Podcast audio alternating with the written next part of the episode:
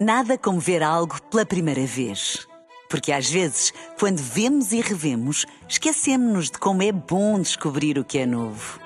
Agora imagine que viu o mundo sempre como se fosse a primeira vez. Zais. Veja como se fosse a primeira vez. Na rádio, no digital, em podcast. Música para sentir, informação para decidir.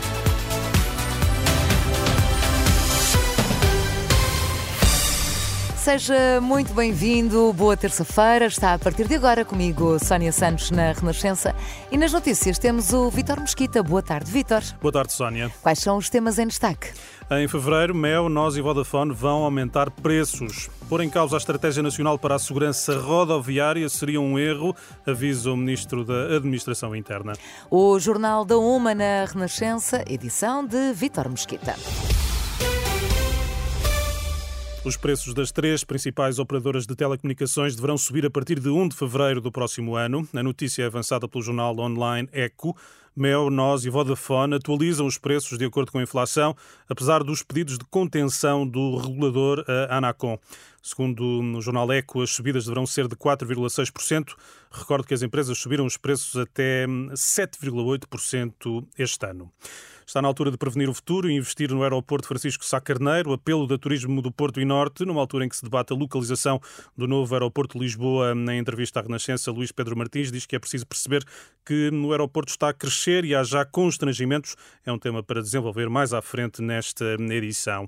O presidente da Câmara de Gaia garante que a nova rede Unir será gradualmente melhorada. Na Renascença, Eduardo Vítor Rodrigues volta a reconhecer problemas no arranque da nova rede de transportes rodoviários da área metropolitana do Porto, mas não se compromete com uma data para a resolução. Eu reconheço as dificuldades de um arranque de uma operação com uh, 33 milhões de quilómetros ano para, para produzir. Agora reconheço também que vamos atingir um patamar completamente distinto, para melhor, daquilo que tínhamos. Agora, é uma operação que do dia 30 de novembro para o dia 1 de dezembro teve, de facto, os inconvenientes e os incómodos de uma operação organizada. Em Mas em janeiro estará tudo a funcionar devidamente? Deixa essa garantia?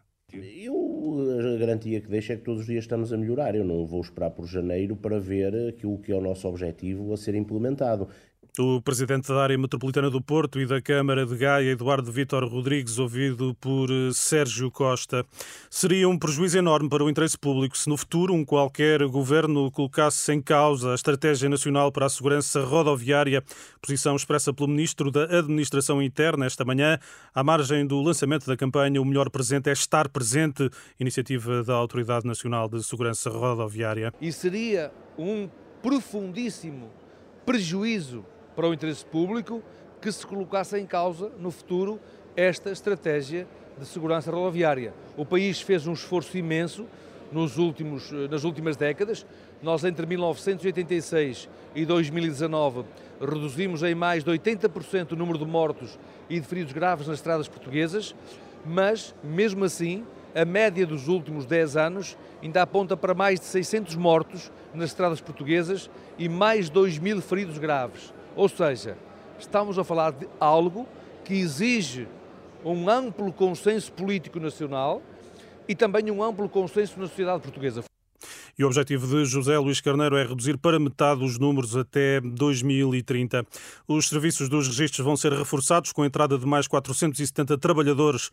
O Ministério da Justiça anuncia que serão admitidos 400 oficiais de registro e 70 conservadores até ao final de 2024. As provas de admissão dos candidatos estão já agendadas para a próxima semana. Até ao final do próximo ano, o Instituto de Registros e Notariado vai contar com o total de mais de 5 mil trabalhadores, é o que refere hum, numa nota o Ministério da Justiça. Justiça. Abusos na Igreja começaram recentemente a surgir pedidos de ajuda de vítimas mais novas. São alegados casos que ainda não prescreveram e que foram encaminhados para o Ministério Público.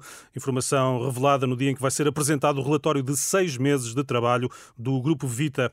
Em declarações à Renascença, a psicóloga e coordenadora Ruth Agulhas descreve o novo padrão de denúncias. São alguns pedidos de ajuda de situações eh, de vítimas mais novas.